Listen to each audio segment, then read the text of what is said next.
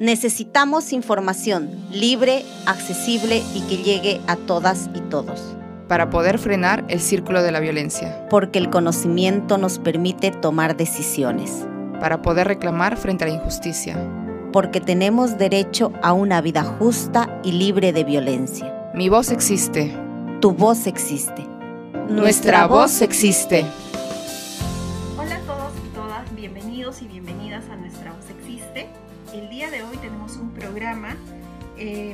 Abordaremos eh, el hecho de comprender quizás algunas situaciones que lamentablemente se van dando en este proceso de erradicar la violencia de género. Bueno, hemos ido aprendiendo a lo largo de los programas que hemos tenido que una de las formas de detener la violencia es primero reconocerla, ¿no? Ya sea de parte de la víctima o de parte de las personas allegadas a ella, para luego buscar ayuda, quizás en una red de soporte que sea de su confianza, que puede ser la familia y los amigos, pero que también pueden ser las vías formales para poder denunciar el caso, para poder, segundo, detener la agresión y finalmente para poder sancionar a la persona responsable. Pero lamentablemente en este proceso que se establece, ¿no? en que la víctima tiene que denunciar, pueden surgir muchos obstáculos que terminan interfiriendo en este proceso y que hacen que el proceso no concluya o, final, o inicialmente no se, no se dé. Es por eso que el día de hoy hemos invitado a dos especialistas en el tema para que podamos conversar sobre las razones que ocasionan que las mujeres desistan de denunciar. Tenemos hoy a Evalicia del Carmen Romero, trabajadora social de la Unidad de Violencia del Centro de Salud Mental Comunitario El Agustino. Y también tenemos a Doris Blas Ramírez, ella es abogada con especialidad en género y derechos humanos y derecho de familia. Bienvenidas Eva y Doris y muchas gracias por acompañarnos el día de hoy. Gracias a ti. Buenos días. Buenos días. Bueno, eh, cuando hablamos de violencia de género también hablamos necesariamente de violencia contra la mujer. Y en este proceso, pues como comentábamos anteriormente, muchas mujeres este, desisten de, de, denunciar. Pero específicamente hablando sobre la violencia de género, ¿ustedes creen que exista una alta tasa de denuncias en el Perú por violencia de género? Y si es sí, ¿a qué se debería este incremento o estas altas tasas? Bueno, eh, yo creo que debemos remitirnos primero a las cifras estadísticas. Y de los años 90 a la fecha, se han duplicado las cifras, ¿no? Me acuerdo que en los años 90 la policía reportaba 100.000 casos al año a nivel nacional. Actualmente la última estadística que ha sacado la Policía Nacional formalmente en el 2018 superan los 200.000, 222.000 denuncias al año a nivel nacional. El ENDES tiene otra cifra, que el 63% de mujeres encuestadas del año hasta el año 2020, que es la última publicación que ha sacado, eh, refleja que el 63% de mujeres encuestadas por lo menos ha sido víctima de violencia alguna vez en su vida por su compañero o su esposo. ¿no? Entonces, si bien es cierto, estadísticamente se ve que los, lo, el índice, digamos, de, de agresiones se han incrementado, eh, nos preocupa enormemente por qué motivo entonces judicialmente son muy pocos los casos que se sancionan. ¿no? Ahí vemos ya esta, esta um, diferencia desproporcional de buscar protección en, en, el sistema de justicia y también en el tema de sanción, ¿no? Genera mucha impunidad. Algo está pasando con, con, con nuestro sistema de justicia. ¿Mm? No solamente eso, también el ciento, se ha incrementado un 130% de lo que va de lo que va de la de esta de esta pandemia, ¿no? Y esto también eh, como dice la doctora tiene mucho mucho que ver también con la burocracia que hay con el poder con el poder judicial, ¿no? Eh, nosotros venimos de nuestras diferentes áreas defendiendo, orientando a las mujeres víctimas de violencia, ¿no? Pero se está viendo que no, que no se está respond respondiendo, ¿no? Desde mi, desde mi área estamos, apoyamos, eh, acompañamos en este proceso a los niños, jóvenes, adultos, mujeres víctimas de violencia, ya, pero la respuesta que se encuentra es, este, de, demora mucho el Poder Judicial, demora mucho en darme las medidas de protección, ¿no? Entonces todo eso eh, atribuye a que no, no quieran, uno, no quieran denunciar, dos, eh, el proceso a, a la mitad se caiga, digan de que ya no quieren seguir con el proceso, ¿no? O, o al final, pues no, que se convierte en un feminicidio. Correcto, sí, lamentablemente esa es la consecuencia mayor, ¿no? De la violencia de género, ¿no? La alta tasa también en feminicidios y que bien mencionan ustedes, pues se debe a, varios factores, ¿no? Eh, de hecho, me llama mucho la atención, ¿no? Que el, tema que ha mencionado acerca de la impunidad, de, de la burocracia, y bueno, que parte eso del sistema, ¿no? Estatal que debe proteger a la víctima y que termina a través de esta lentitud, ¿no? Termina siendo hostil con las víctimas de violencia de género. Y en ese sentido, eh, cuando pasamos a, la otra cara, ¿no? Más bien al lado emocional de las personas que viven o vivencian este tipo de violencia. Eh, ¿Cuáles serían las causas emocionales principales para que una víctima no concluya con el proceso de denuncia frente a un caso de violencia?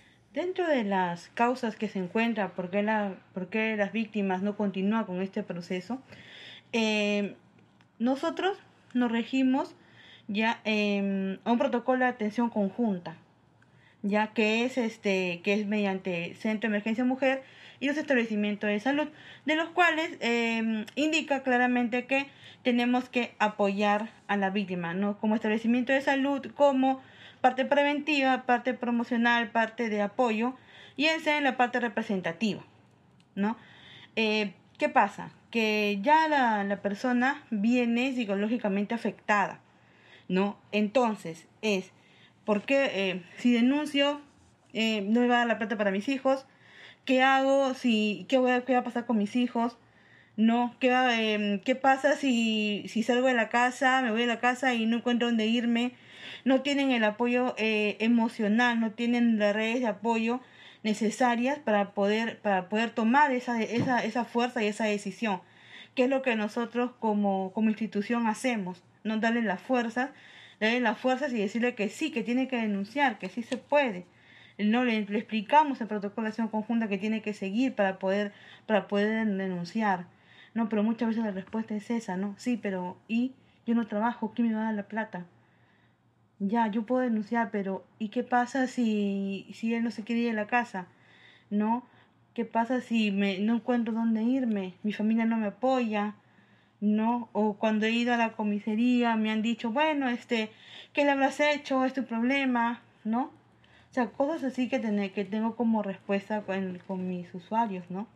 Claro, es muy frecuente esto de la dependencia tanto emocional como la económica y que las mujeres muchas veces no encuentran esta respuesta inmediata de las autoridades y eso hace que muchas veces se incremente más la violencia en el hogar, como una especie de reproche, de venganza por, por haberlos denunciado.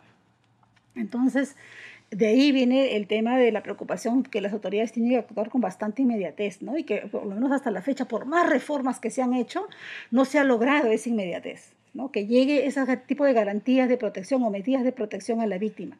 Porque muchas veces son rápidas, a lo mejor los juzgados, porque con todo este sistema de plataforma virtual, se ha logrado que la policía comunique tanto a la fiscalía como a, la, a, la, a los juzgados de familia para que emitan medidas de protección pero en el trance de notificar a las víctimas es una brecha enorme que puede durar meses. Mientras la medida de protección está en un papel, hasta que llega la víctima demora meses, incluso hasta un año que he tenido un caso. Entonces, esta brecha de, que no llega con bastante facilidad a las víctimas y se genera pues una total desprotección y puede generar muchas veces, ¿no? Llegar hasta a feminicidios, ¿no? La pérdida de la vida de la persona que ha pedido pues apoyo ¿no? a las autoridades. en no explicarle a la, a la persona que pone eso cuando le digan, como dice la autora, los, de los documentos de, de, protección, ¿no? de orden de alejamiento y todo lo que, lo que consigna todo esto, es no explicarle cómo se usan. Porque no les explican cómo se usan. Te llega a tu casa, te deja de la puerta, te llega tu celular y ya está. Tengo miedo de protección, pero sigue en la esquina, pero sigue al frente, sigue tocándome la puerta, sigue llamándome, sigue mandándome mensajes para ver a sus hijos, sigue diciendo que me va a matar. ¿No? O sea, esas cosas también, también tenemos que, también tenemos que volcarlo a eso, a, cambiar eso, porque no se les explica. Y vienen con el miedo, si te tengo eso, y no saben, se les explica, llamen, tienen que ir a la comisaría, tienen que llamar, tienen que hacer valer las rondas que tiene que hacer la policía, todo lo que tienen, todos los medios que todo lo que tienen que hacer para que ya, para que ya esto pare, pero no les explica. Aprovechando el espacio que tocas este tema de las medidas de protección muy resumido. Eh, ¿En qué consiste? ¿Cómo pueden hacer valer esas medidas de protección? En muy conciso. Las normas son claras. Una parte es la, tomar normas para proteger a la víctima y otra es la parte sancionadora, que es otro problema. Pero en la parte de la protección a la víctima, efectivamente, cuando uno denuncia, tiene que tener algún tipo de herramientas que me protejan de esta persona que no me vuelva a agredir y que más adelante, bueno, pueda ser sancionada. El primer punto es efectivamente proteger a la víctima y por eso es que judicialmente se dictan diversas normas, diversas reglas que debe hacer, el, debe cumplir el, agresor, el no acercarse a la víctima, el de sacarla de su domicilio, el no mandarle mensajes, chats amenazantes, humillaciones, insultos, evitar todo eso. Entonces cierran esta brecha de, de que continúe la agresión, obviamente bajo un, bajo un papel, bajo una resolución, pero ¿Cómo hacer para que esto se cumpla? Ese tipo de información, como dice aquí nuestra compañera, nuestra invitada también, este, no llega a la víctima. Y eso hace que no termine de cumplirse toda este, todo este proceso eh, y, bueno, y genera pues... Una, por ejemplo, una persona que es víctima de violencia de género y tiene sus medidas de protección para poder hacerlas eh, efectivas por ejemplo, si yo fui víctima de, mi pareja que me golpeó, pero él sigue ah, rondando mi cuadra, sigue rondando mi barrio, lo que yo tendría que hacer, mm, ¿qué es? Ya, mira, la medida, la medida de protección, como dice la doctora, son, son dictadas mediante el Poder Judicial. Entonces, a ti te dan la medida de protección, tú las lees. Pero también el lenguaje que tiene la medida de protección son, son demasiados, este, mm, no, no son demasiado explícitas, ya, sino son así, te tocan temas puntuales. Si te, dice, te dice no mandar mensajes, no mandar mensajes. No visitas, no visitas. Ya a tantos metros de la persona, tantos metros de la persona. La persona la sigues viendo afuera, tienes que llamar a la comisaría y decir que la persona está afuera. Ya, ojo, dentro de la medida de protección indican que tienen que hacer una ronda las comisarías. Ya, si no las hacen también tú puedes ir a la comisaría y exigir que se hagan, que se hagan valer, que se haga valer tu, que se haga valer eso y que hagan tus rondas cuando la comisaría o los policías ¿no? no cumplen con esas responsabilidades y es mejor dicho, con esas obligaciones que tienen, ¿dónde se podría denunciar?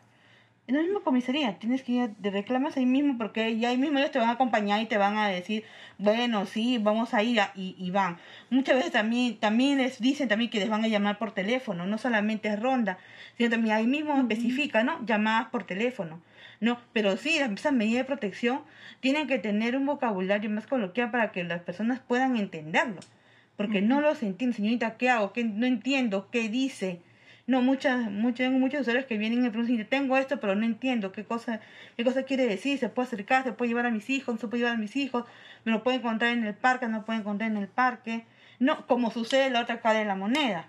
Señorita, tengo medida de protección, pero estoy en el proceso de, de reconciliación, estoy en el proceso de que vea a mis hijos, lo estoy llevando, estoy acercando al parque para que los vea. O sea, tenemos las dos, hay las dos, las dos versiones, las dos, este, las dos, los dos que puede pasar.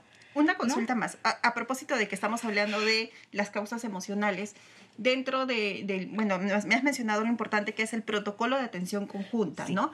Que es, me parece que es establecido entre el SEM y los centros de salud. Establecimiento de salud. Ajá. Entonces, eh, respecto a, las causas emocionales o todo el aspecto emocional, la persona que es víctima de violencia, cuando va al SEM, entiendo que recibe atención desde el asistente social, la parte legal, pero también la parte psicológica.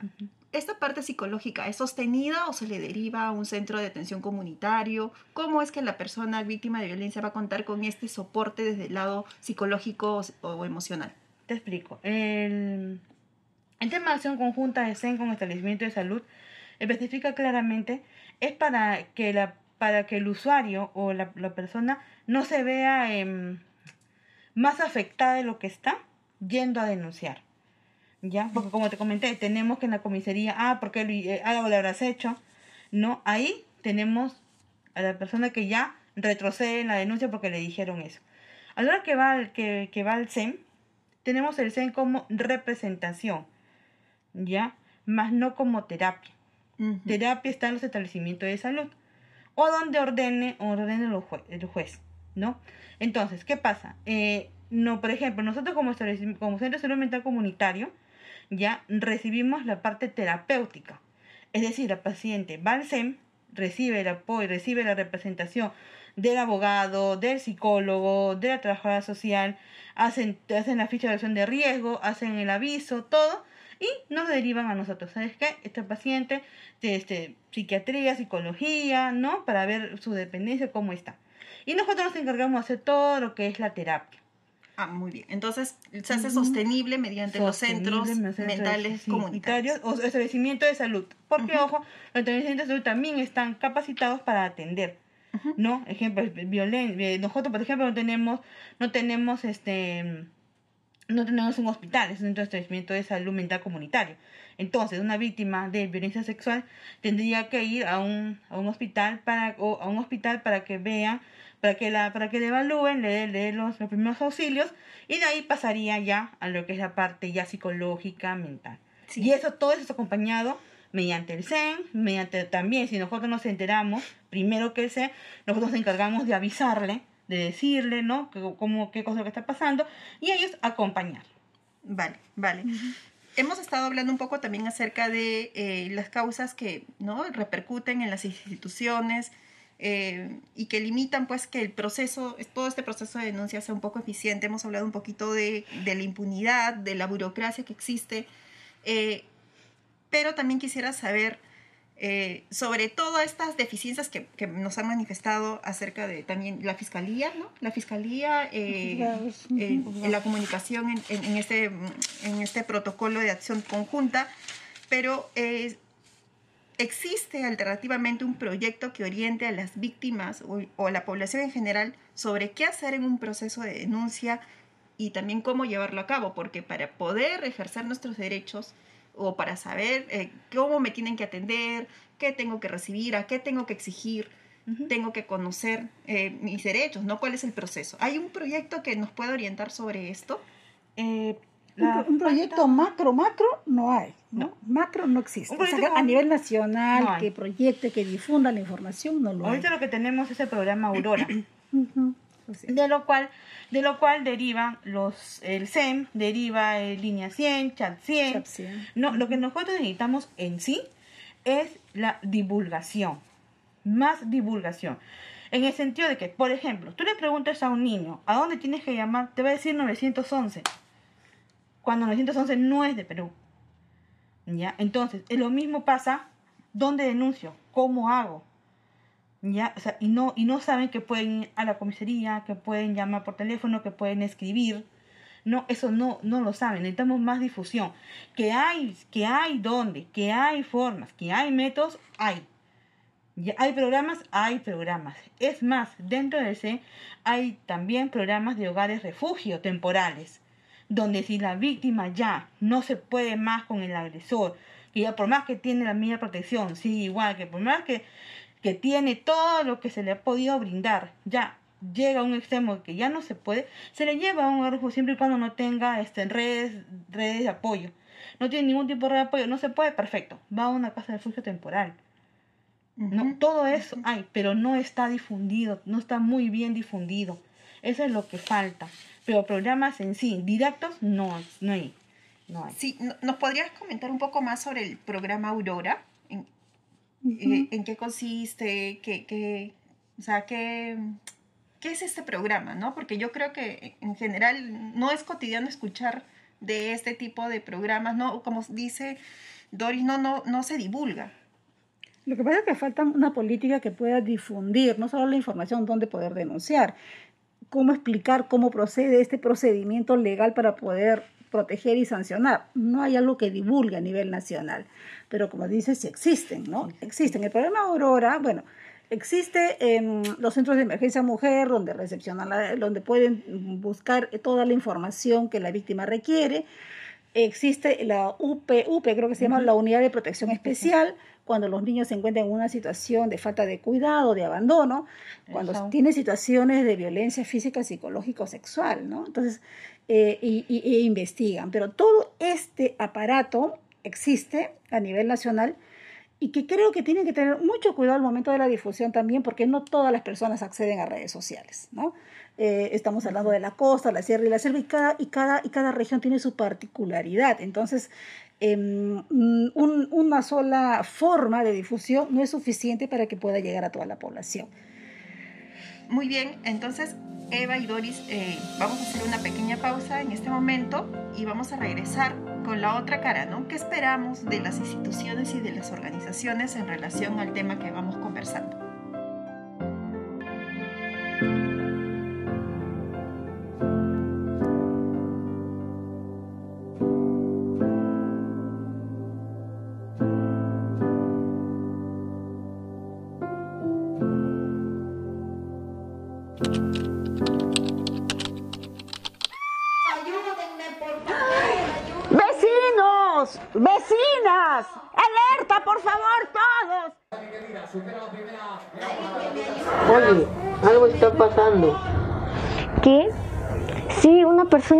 Maltratada. Basta, no podemos permitir la violencia. No seamos cómplices, apostemos por una sociedad libre de violencia. Aquí estamos para atender tu denuncia. porque nuestra voz existe. Para cuidarnos en el barrio. Para, crecer, sin miedo. Para detener el círculo de violencia. Para acompañarte en el proceso. Para asesorarte sobre tus derechos. Es necesario articular todos los esfuerzos. Tejiendo redes, sumamos para prevenir la violencia. Bueno, vamos a retomar el programa. Estamos conversando con dos especialistas que son Eva y Doris. Bueno, ellas nos han comentado acerca de eh, cómo va escalando la violencia de género. Nos, han mencionado cerca que, existen cerca de 222 mil denuncias en el año y que, bueno, existen también acciones de protección. Eh, existe un protocolo de atención, conjunta pero sin embargo estas eh, acciones ¿no? o proyectos o eh, implementaciones que se hace desde la parte estatal siguen siendo insuficientes ¿no? para afrontar este, esta problemática. Y quisiera eh, que me nos comenten acerca precisamente de, las instituciones. ¿no? ¿Están las instituciones preparadas para, para afrontar esta problemática, pero también desde el lado de las víctimas, ¿no? desde las víctimas de violencia de género? ¿Cómo están preparadas ellas para acompañar o para afrontar estos procesos eh, que son tan traumáticos? Bueno, desde el punto de vista del sistema judicial, bueno, lo hablo como abogada, ¿no? Este, hay todo herramientas para herramientas, instrumentos y mecanismos para poder este, para poder intervenir. El problema yo creo que tiene que ver también con el tema del presupuesto, ¿no? O sea, tiene que haber un presupuesto para efectos de la difusión y eso tiene un costo un costo que lamentablemente a veces no lo hay, no lo hay para difundir. Em, y, quien, y quien es la única persona perjudicada es aquella persona que requiere de ese apoyo con inmediatez. Eh, ¿Qué hacer? En realidad, eh, cada institución por su lado, por su lado, trata de difundir eh, en el sistema judicial antes de la pandemia, ¿no? y que hemos ingresado a la cuarentena, por ejemplo, los mismos, yo recuerdo que los mismos juzgados, los mismos, este, eh, había todo un programa de difusión, ¿no? que los mismos jueces iban a la población a hacer a difundir, a difundir el, tema de cómo, cómo denunciar, cuál es el procedimiento, dónde acudir. Pero, si bien es cierto, son aportes que ayudan, pero no, es un, no, es, no, son no son actividades, eh, digamos, este, articuladas a nivel nacional y por lo tanto, si bien es cierto, contribuye con un granito de arena, pero la idea es que haya un impacto tal, ¿no? Que se internalice en la población el tema de que me pasa esto, denuncio, me pasa esto, sé a dónde hacerlo. Y eso eh, tiene que ser, pues, una responsabilidad del Estado. Sí, me parece bien lo que mencionas, pero también me hace pensar en esta otra parte. Si las instituciones y la sociedad en general está preparada para creer en la víctima que va a denunciar, ¿no? Y que este acompañamiento del proceso de denuncia pues se realice de una manera menos traumática, porque también sabemos que a veces el sistema estatal con respecto a este tema es bastante hostil. Entonces, eh, ¿estamos preparados como instituciones y sociedad para creer en las víctimas? Ha habido avances, te comento que sí, pro pandemia, ha habido avances, avances para efectos de dictar medidas de protección. Porque ya para efectos de que una persona tenga una resolución de medidas de protección solamente se requiere con la denuncia. Basta que una persona haya denunciado, inmediatamente se manda a, los juzgados de familia para que emitan las medidas de protección. Ya no se requiere que se, que, se realice una audiencia, ya no se requiere la declaración del agresor. Todo esto se ha simplificado justamente por pandemia porque, por los problemas de bioseguridad. Entonces, basta que una persona el día de hoy pueda hacer una denuncia, sepa que va a recibir una medida de protección. Al inicio decía que el problema es que sea notificada con inmediatez a la víctima. Ahí hay un problema, ¿no? Que todavía no se está realizando esto, pero que tiene medidas de protección, las tienen esta reducción, digamos, de, formalismos ¿no? que se exigía antes, se ha reducido solamente a la denuncia. ¿Cuál es la brecha, hablando del acceso a la justicia, cuál es la brecha que todavía tenemos en el tema sancionador? Ahí sí hay infinidad de formalismos a nivel penal que hacen que sean, sean muy pocos los que sean sancionados por una agresión física, psicológica y sexual. Doris, eh, quizás nos quieras comentar algo sobre eso.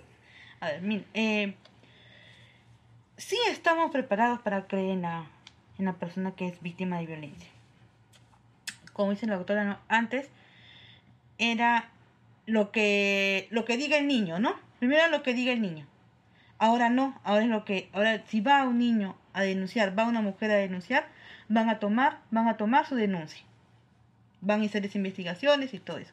Sí estamos preparados, pero tenemos que concientizar también a la, a la población a dónde es que, cómo tiene que ir, cuál es la ruta que tiene que, que seguir para eso. ¿No? ¿Qué pasa? Si, si me está pasando esto, ¿a dónde voy a recurrir? No, es lo que falta, es lo que falta, es la difusión que, como dice la doctora, tiene, tiene que haber un presupuesto, es lo que falta. Sí, y en esa misma línea, para cerrar, eh, ¿A dónde pueden acudir las víctimas de violencia que ya decidieron denunciar, ¿no? que ya han pasado por este proceso de reconocerle y ya decidieron denunciar?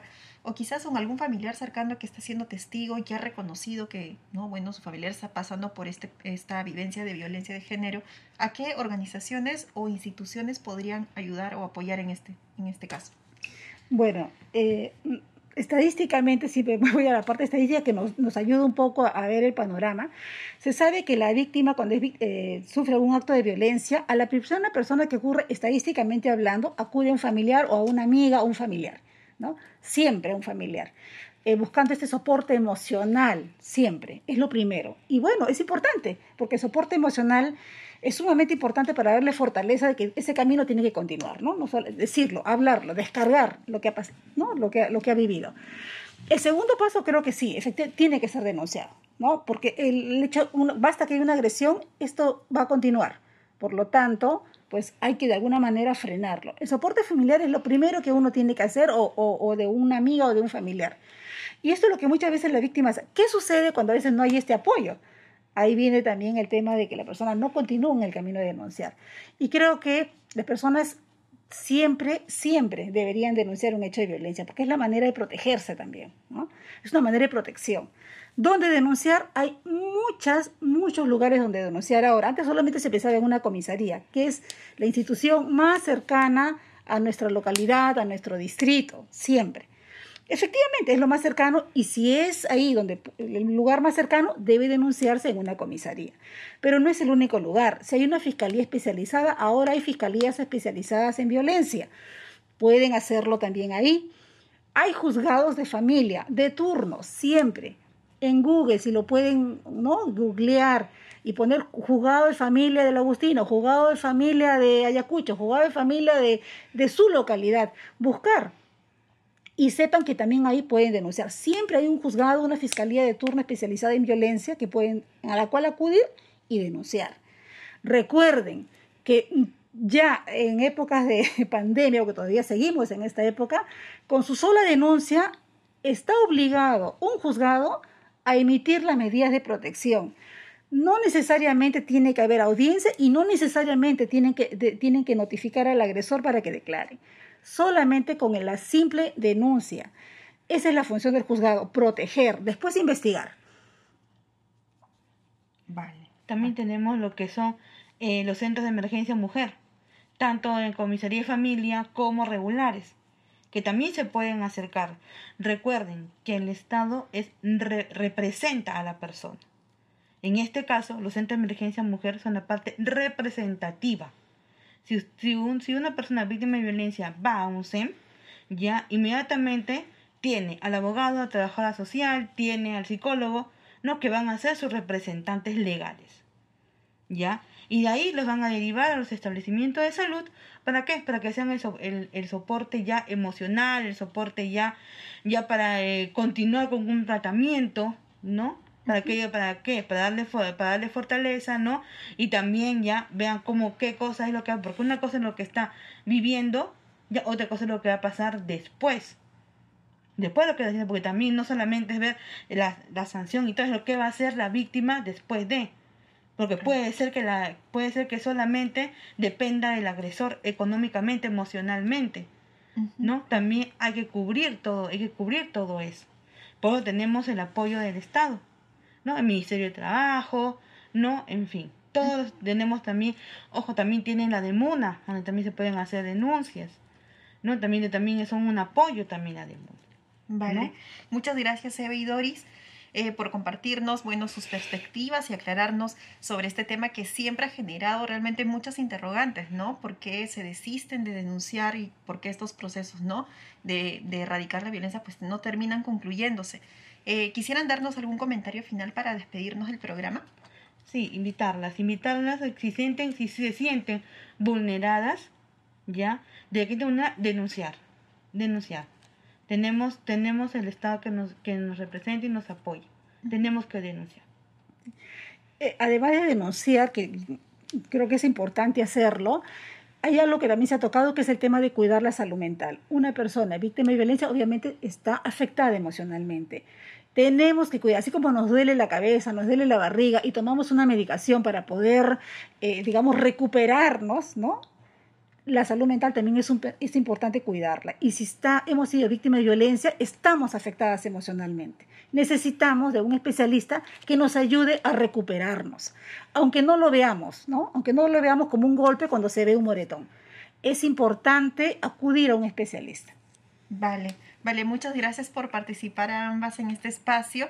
Y bueno, el día de hoy nos vamos a despedir con unas reflexiones finales acerca de lo que hemos conversado con nuestras invitadas y es que eh, es necesario buscar una red de soporte, una red de ayuda, eh, ya sea en nuestros familiares y nuestras amistades, pero también en las partes formales, ¿no? Que son eh, la comisaría, la fiscalía, ya sabemos que podemos denunciar en un juzgado de familia, que también contamos con la de MUNA para poder utilizar pues estas herramientas y estas instituciones que están para representarnos, como bien mencionaba Doris, y también recuerden que eh, no se requiere mostrar golpes para establecer una denuncia y que la violencia psicológica es considerado un delito grave y ya no una falta, y eso gracias al eh, decreto 1323 que ha hecho las modificaciones.